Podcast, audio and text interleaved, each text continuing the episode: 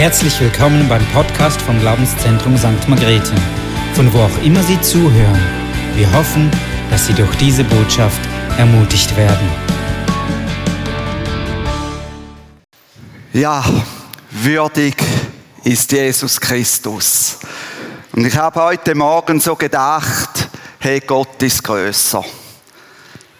Wenn du irgendetwas hast, dann denke daran, Gott ist größer.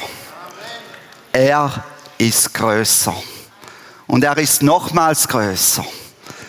Er ist größer als alles Leid, als alle Not, als aller Hass in dieser Welt, als alles, was in dieser Welt läuft. Gott ist größer. Und wenn ich so zurückdenke, dann ist es zwei Monate her, da war eigentlich noch Winter. Das Holz war tot, die Grashalme oder die Halme waren tot, da war kein Leben drin. Und jetzt nur zwei Monate später, da gehe ich aus dem Haus, sniefe an der Tulpe, gehe in den Wald, jogge, Hey, und diese Kraft, die hier hervorkommt aus den toten Holz, aus den toten Halmen, hey, dieser Genuss, und ich weiß jetzt schon, wenn dann die Pfingstrosen blühen, dann werde ich auch hingehen und einen Sneef nehmen. Und ich liebe es so an blühenden Holunder, Bäumen vorbei zu joggen, das duftet immer so schön, da ist Leben und da ist eine Kraft vorhanden und das, was tot war, das lebt plötzlich. Die Sonne ist hier, der Himmel ist so schön. Und genau um das geht es in dieser Predigtserie, in der wir jetzt am Schluss sind, ist heute die letzte Predigt darüber. Es geht um die Auferstehungskraft. Und den Leitsatz für die Auferstehungskraft finden wir in Römer 8, 11. Dort heißt es, dieselbe Kraft, die Jesus von den Toten erweckt hat, lebt in uns. Dieselbe Kraft lebt in den Menschen, die mit Gott unterwegs sind, die Jesus in ihr Leben eingeladen haben. Der Heilige Geist.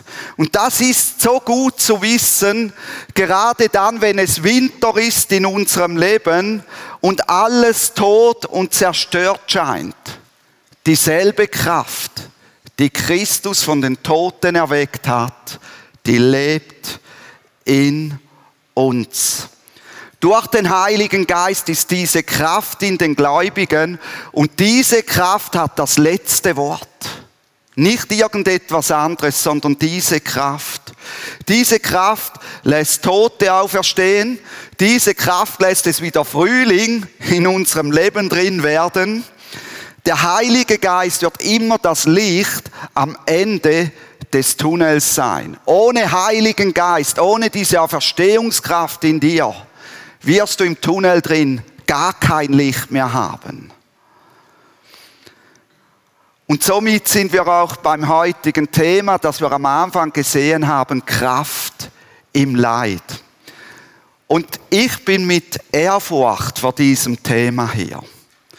Denn in der Vorbereitung ist mir die Bibelstelle in den Sinn gekommen aus 1. Korinther 8.1, wo es heißt, Erkenntnis bläht auf, aber Liebe erbaut. Und es gibt kaum ein Thema, wo so viel auf geblähte Erkenntnis ist, wie wenn es ums Thema Leid geht, gerade leider auch unter Christen. Und das erschüttert. Dann schaue ich in die Bibel und sehe Hiob und dort begegnet mir diese aufgeblähte Erkenntnis. Du hast zu wenig geglaubt. Du hast zu wenig Bibel gelesen. Du hast zu wenig getan. All diese Dinge, die die Freunde sagen, aufgeblähte Erkenntnis. Und ich hoffe, es gelingt mir heute, dich zu erbauen. Ich will fragen, wer von euch hat schon Leid erlebt? wo er sagen kann, ich habe wirklich Leid erlebt. Eben, es betrifft eigentlich fast jeden. Und je älter du wirst, umso größer wird die Chance sein, dass du Leid erlebst. Leid zu ertragen ist so schwierig. Sich selbst mit Leiden konfrontiert zu sehen und dabei die eigenen Grenzen oder Schwachheiten aufgezeigt zu bekommen, ist fast unerträglich. Wir wollen stark sein, wir wollen nicht eingeschränkt sein. Aber noch unerträglicher wie das sind die Gedanken, die einem in solchen Situationen kommen. Was habe ich falsch gemacht? Bin ich die Ursache für dieses Leid? So etwas darf mir doch nicht passieren. Ich habe doch ein gutes Leben geführt. Warum das jetzt? Oder wenn ich mit Gott unterwegs bin, warum Gott? Habe ich gesündigt? Was läuft bei mir falsch? Strafst du mich für irgendetwas? Habe ich zu wenig geglaubt? Hast du mich verlassen, Gott? Oder wenn es ganz schlimm kommt, ich habe ja nichts Besseres verdient. Zu meinen, mit dem Leiden seinen Wert zu verlieren oder von Gott abgelehnt und bestraft zu werden, macht das Ganze unerträglich. Die gute Nachricht vorweg. Für Gott bist du nicht weniger wert, wenn du durchs Leiden gehst. Amen. Für ihn bist du nicht weniger wert, wenn du durchs Leiden gehst. Er liebt dich und er bestraft dich nicht für irgendetwas. In seinen Augen bist du immer noch ein würdiger Mensch. Und wenn du links und rechts von dir schaust, dann siehst du nur Menschen, die vor Gott würdig sind, die wertvolle Geschöpfe sind. Bei vielen Leiden, die wir erleben, erkennen wir rückwirkend zu unserer Lebenszeit den Sinn. Da können wir wirklich sagen, aus dem Leiden heraus, da ist etwas Gutes entstanden. Es gibt aber Leiden, in denen wir zu dieser Lebenszeit nie einen Sinn erkennen, da uns schlicht der Überblick von Gott fehlt. Aber eines dürfen alle wissen, die Jesus ihr geschenkt haben, ihr Herz geschenkt haben, Gott, er leidet mit dir mit und Gott, er wird alles zum Guten wenden. Wenn nicht hier auf Erden, dann spätestens bei ihm im Jenseits. Und noch etwas dürfen alle Nachfolger von Jesus wissen, dass Gott sie auch in ihrem Zustand als Licht und Wegweiser für andere Menschen gebraucht. Nur weil du Leid durchmachst, heißt das nicht, dass du kein Licht mehr für Gott sein kannst. Nein, du kannst genauso ein Licht für Gott sein. Gott gebraucht dich genauso. Und jetzt will ich mit euch gerne drei Bibelstellen näher anschauen. Sie sind alle von Paulus geschrieben. Und die erste Bibelstelle, die wir miteinander anschauen, da geht es darum, Gottes Kraft kommt in unserer Schwachheit zur Wirkung. Also Gott gebraucht uns genau in solchen Momenten, wo wir schwach sind, wo wir Leid durchmachen. Und es geht um die Stelle in 2. Korinther 12, 7 bis 10. Hören wir mal, was Paulus sagt in Vers 7. Und damit ich mich wegen der außerordentlichen Offenbarungen nicht überhebe, wurde mir ein Pfahl fürs Fleisch gegeben, ein Engel Satans, dass er mich mit Fäusten schlage, damit ich mich nicht überhebe. Es gibt hier in diesem Text zwar eine Begründung für das Leiden, wichtig ist mir aber festzuhalten, Paulus hat hier ein körperliches Leiden, das ihn auch psychisch beschäftigt. Ein körperliches Leiden, mit dem er, wie wir noch sehen, vor Gott kommt. Und psychisches Leiden kann auch durch uns nahe nahestehende Menschen entstehen, die im Leid sind oder deren Verlust wir zu beklagen haben. Wie reagieren wir auf dieses Leid? Paulus Reaktion lesen wir in 2. Korinther 12, 8. Er sagt hier, seinetwegen habe ich dreimal den Herrn gebeten, dass er von mir ablassen soll. Also Paulus reagiert folgendermaßen, er sagt, Herr, nimm die Ursache für mein Leiden weg. Paulus betet darum, dass das Leiden aufhört. Und dreimal ist er deswegen zu Jesus gekommen. Und das ist eine ganz normale Reaktion. Gott zu bitten, Gott bitte, mach die Not rückgängig. Auch Paulus hat so reagiert. Paulus bittet Gott darum, die Ursache für das Leiden zu beseitigen oder zu beheben, aber er scheint dann auch zu hören, was Gott zu ihm zu sagen hat. Und wie reagiert nun Gott auf Paulus? Gott gibt eine Antwort, die wir so nicht erwarten würden. Er sagt in 2. Korinther 12, 9, Paulus, lass dir an meiner Gnade genügen, denn meine Kraft wird in der Schwachheit vollkommen oder kommt in der Schwachheit zur Ausreifung. Gott bestätigt hier also bei Paulus, es gibt Situationen, die wir mit unserer Kraft, die wir haben, nicht bewältigen können und denen wir mit Hilflosigkeit und Ohnmacht und Schwachheit gegenüberstehen. Wir können nichts gegen diese Situationen unternehmen mit unserer Kraft. Und in diesen Situationen sollen wir uns bewusst sein, dass Gott trotzdem mit seiner Gnade hier ist. Und sie zeigt sich darin, dass Gott mit seiner Kraft unsere Schwachheit mehr als wettmacht.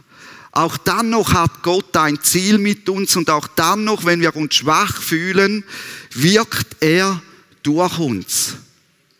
Die Frage ist, wie reagieren wir jetzt auf die Aussage Gottes? Welche Erkenntnis ziehen wir aus dieser Aussage?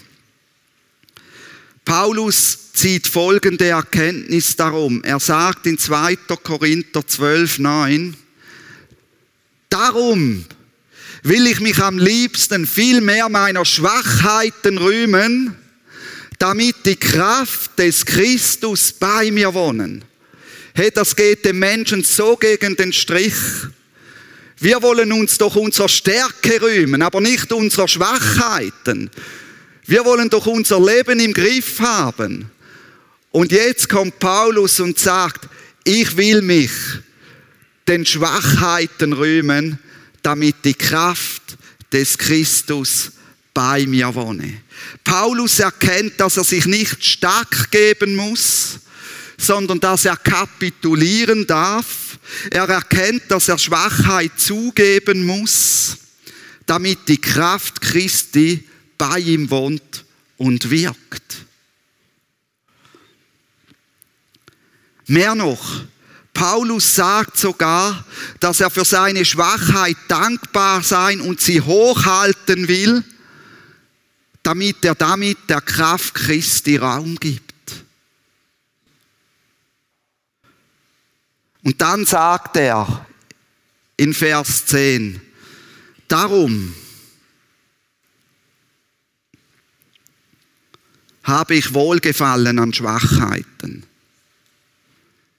an Misshandlungen, an Nöten, an Verfolgungen, an Ängsten um des Christus willen, denn wenn ich schwach bin, dann bin ich stark. Wenn ich schwach bin, dann kann Gott wirken. Dann wirke nicht mehr ich, Paulus, sondern dann wirkt Gott. Paulus erkennt, dass die Hilflosigkeit nichts Schlechtes ist. Nochmals, Paulus erkennt, dass die Hilflosigkeit nichts Schlechtes ist, sondern dazu beiträgt, auf Gottes Gnade und auf Gottes Kraft zu setzen. Der nächste Punkt, der Paulus feststellt, ist, Gottes Kraft hält uns in unseren Leiden aufrecht.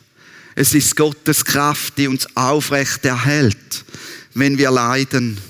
Und Paulus ist mir ein Vorbild, wie er Gott sucht im Leiden, der ihm Kraft gibt. Paulus erhofft sich die Kraft bei Gott. Und Menschen können so unsensibel sein, wenn andere leiden. Menschen können so hart sein und so verletzende Worte sagen. Paulus gibt zu verstehen, dass Leiden vorhanden sind, aber Gott mit seiner Kraft die Menschen aufrichtet. Paulus schreibt in einer Situation, wo ihn alle verlassen haben, in 2. Timotheus 4,17. Der Herr aber stand mir bei und stärkte mich. Es ist Gott, der uns beisteht und mit seiner Auferstehungskraft stärkt, auch wenn alle uns alleine lassen. Er lässt uns nicht alleine.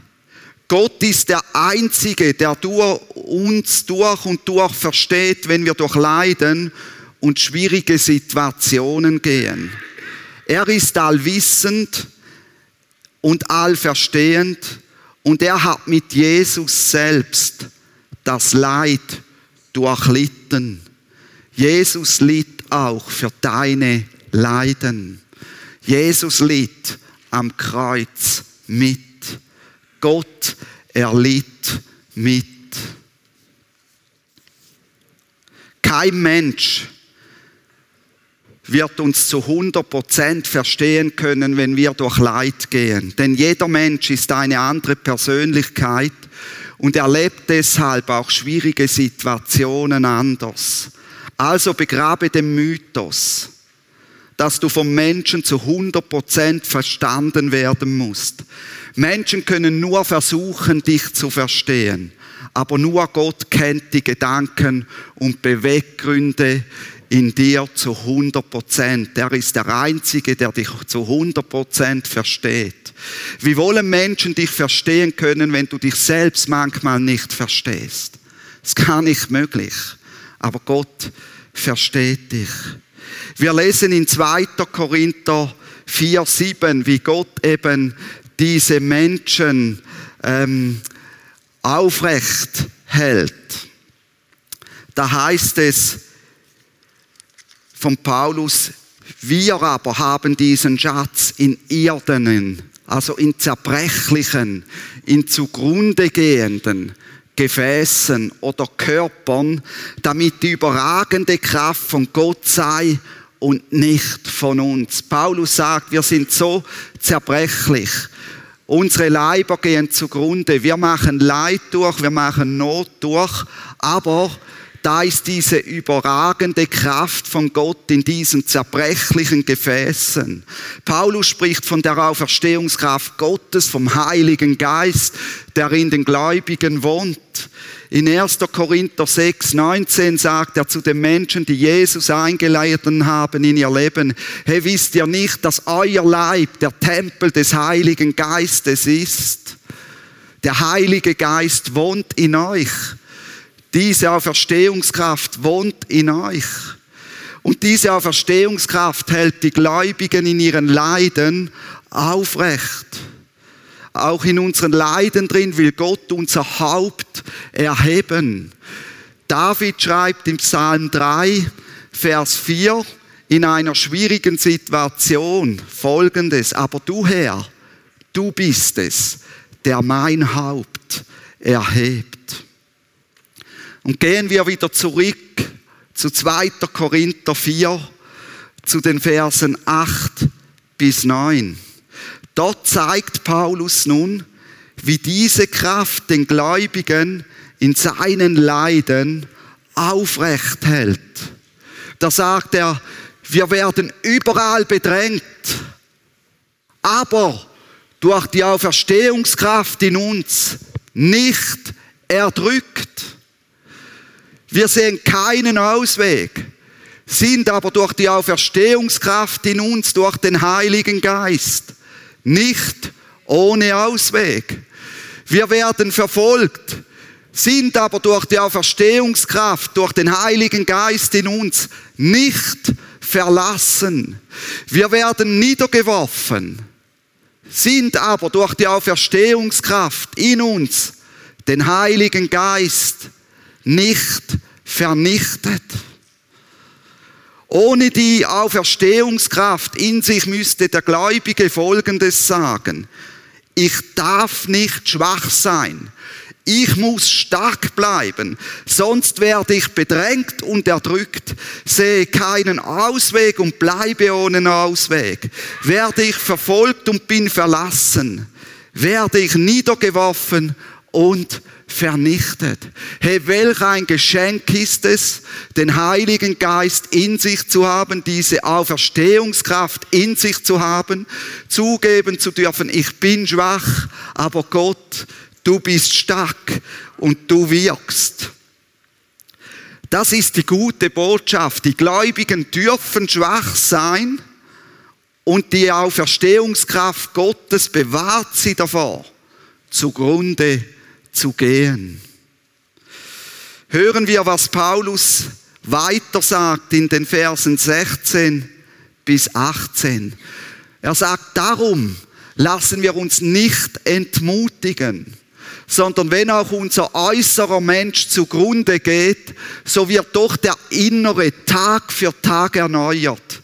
Denn unsere Bedrängnis, die schnell, vorübergehend und leicht ist, das klingt jetzt wie eine Ohrwatschel für manche. Aber Paulus, er hat viel durchlitten, verschafft uns eine ewige und über alle Maßen gewichtige Herrlichkeit, da wir nicht auf das Sichtbare sehen, sondern auf das Unsichtbare. Denn was sichtbar ist, das ist zeitlich was aber unsichtbar ist, das ist ewig. Das ist ewig. In Christus gibt es die unsichtbare Dimension, die unabhängig ist von wechselnden und äußeren Umständen. Die unabhängig ist von unseren Schwachheiten und Leiden.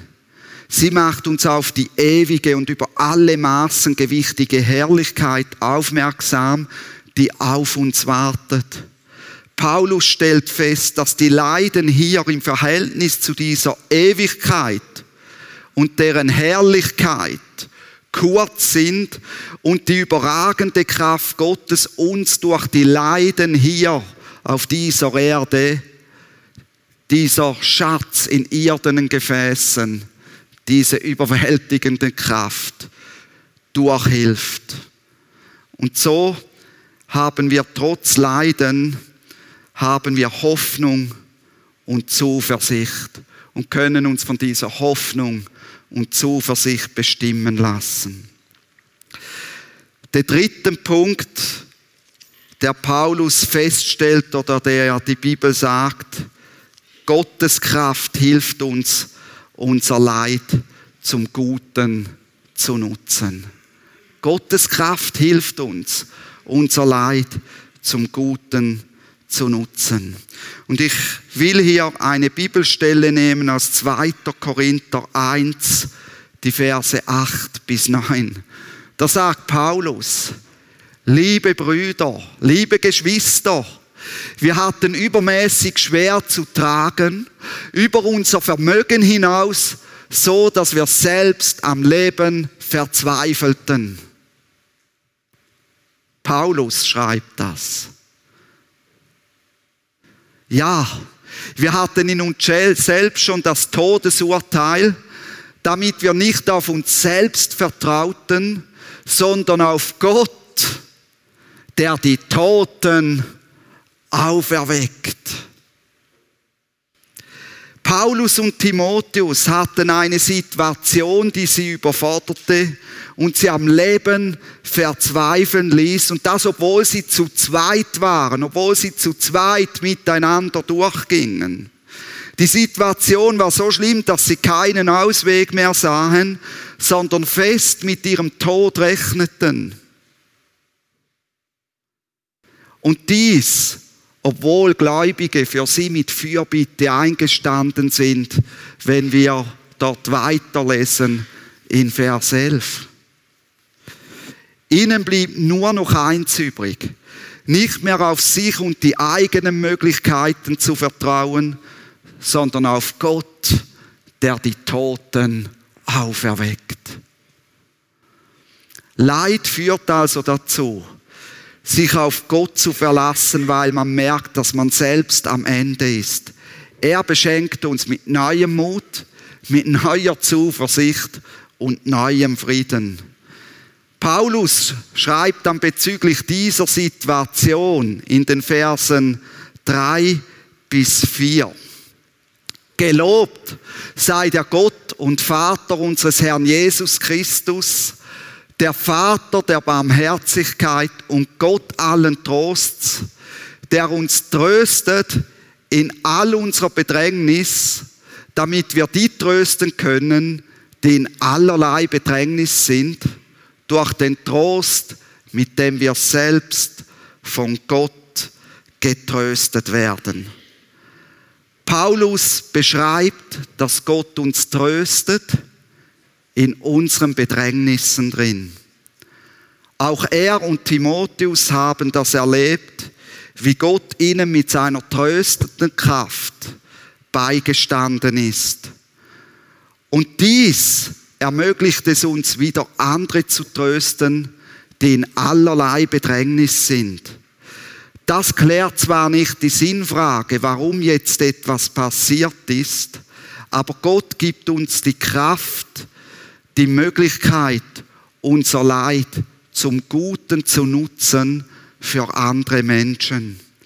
Sie gibt uns die Perspektive, anderen Menschen zu dienen, die durch ähnliche Situationen gehen und ein echter Trost zu sein. Gottes Kraft in uns gibt uns einen Sinn. Und so können andere in ihrer Not, wenn sie Christus nicht mehr sehen, Christus in uns sehen. Dietrich Bonhoeffer, der im Zweiten Weltkrieg erhängt wurde, meinte dazu, der Christus im anderen ist immer stärker als der Christus in der eigenen Seele. Oder ein weiteres Zitat von ihm, der Christus im eigenen Herzen ist schwächer als der im Worte einer Glaubensschwester oder eines Glaubensbruders. Was wollte er damit ausdrücken? Er wollte damit ausdrücken, dass wir einander als Glaubensgeschwister brauchen. Er wollte damit ausdrücken, dass wir es nicht als Solo-Christen schaffen und uns Gott bewusst in eine Gemeinschaft hineingestellt hat. So können wir von Gott getröstet werden und können dann dank dem Trost Gottes wieder andere Menschen trösten. Gott kann deine schwierigen Umstände als Segen, als Trost und Ermutigung für das Leben von anderen Menschen brauchen. Gottes Kraft bewahrt uns also davor, in Selbstmitleid zu verharren und in der Zurückgezogenheit zu bleiben. Das hat seine Zeit, das darf seine Zeit haben, aber Gottes Kraft sagt uns auch mal wieder, hey, jetzt geh hinaus und tröste mit dem, was du durchlebt hast, andere. Eine Tochter von mir hat mich vor drei Wochen gefragt, Papa, warum musste Hiob dieses Leid durchmachen. Und ich bin gar nicht so auf diese Frage eingegangen, warum Hiob dieses Leid durchmachen musste. Aber ich habe zu ihr Folgendes gesagt. Ich bin so froh, dass Hiob Leid durchgemacht hat und dass das Buch Hiob in der Bibel vorhanden ist. Denn Hiob ist Generationen über Jahrtausenden zum Segen geworden mit seinem Leid, das er durchgemacht hat und wie er trotzdem an Gott festgehalten hat in seinem Leid. Warum musste er es durchmachen? Klar kennen wir die Geschichte da im Himmel am Anfang, aber als Mensch, Hiob hat ja nie die Antwort bekommen. Hey, das ist gar nicht so wichtig. Aber das Buch Hiob würde es heute nicht geben, hätte er es nicht durchgemacht. Und das wäre schade, oder? Das wäre traurig, weil er so zum Segen geworden ist. Und jetzt komme ich noch zum letzten Punkt.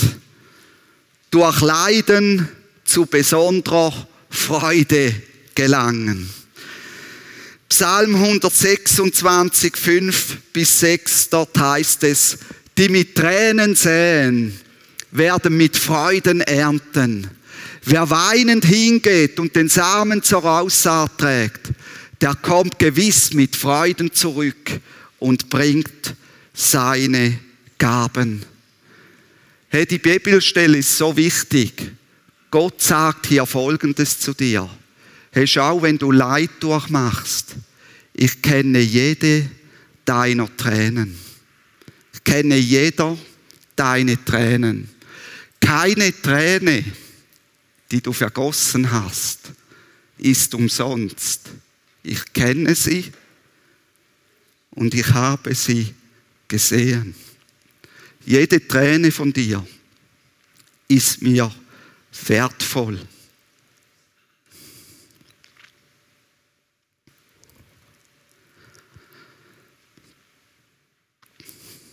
Und jede Träne von dir wird bei mir eines Tages, vielleicht schon auf dieser Erde, aber ich verspreche dir, jede Träne von dir wird Freude zur Folge haben.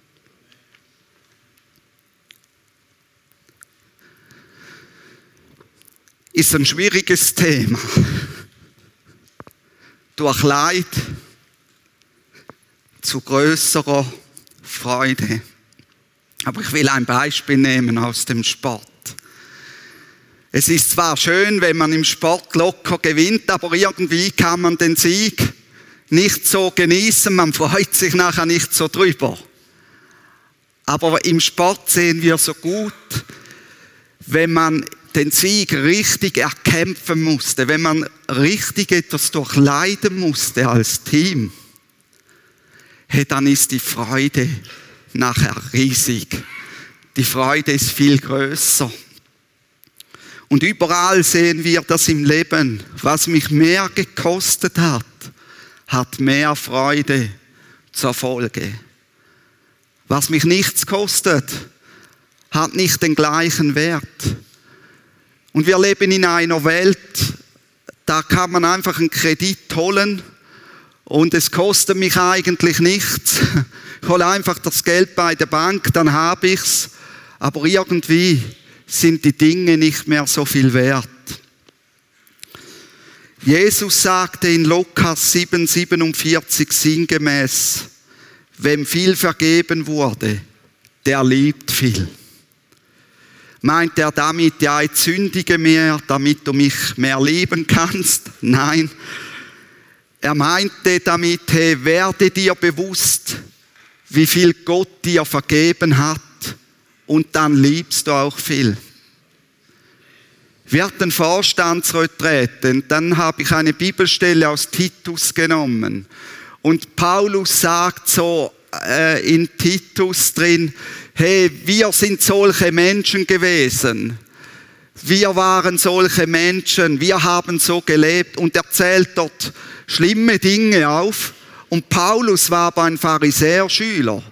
Der hat eigentlich brav gelebt, der hat die Gesetze Gottes befolgt und, und, und. Aber er sagt, hey, auch wir waren frühe solche. Und manchmal merken Menschen nicht mehr, auch gerade wenn sie christlich aufwachsen, dann haben sie das Gefühl, ja, ich bin nie so gewesen. Hey, vergiss das. Auch Paulus sagt, auch ich war früher so.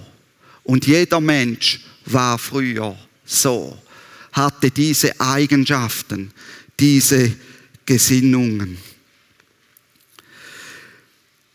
Paulus sagt in Philippus, Philippa 4,4 in einer Situation, wo er im Gefängnis sitzt, und ich nehme noch Nehemia 18 dazu, die Freude am Herrn ist meine Stärke. Die Freude am Herrn ist meine Stärke. Eins dürfen die Gläubigen wissen, sie werden mit Freuden ernten. Viele erleben das schon hier auf der Erde und sagen rückblickend, mein größtes Leid hat mir am meisten Gewinn gebracht.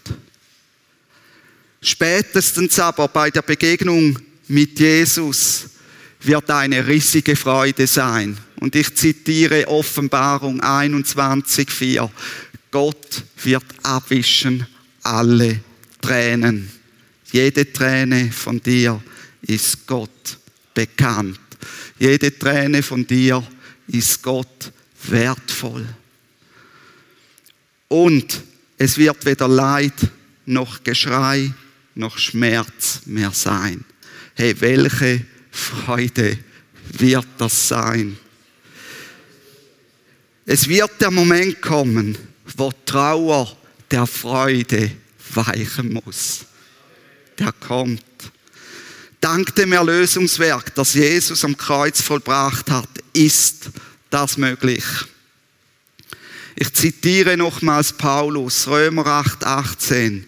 Denn ich bin überzeugt, dass die Leiden der jetzigen Zeit nicht ins Gewicht fallen gegenüber der Herrlichkeit, die an uns geoffenbart werden soll. Und dann Hiob will ich natürlich zu Wort kommen lassen, ganz am Schluss.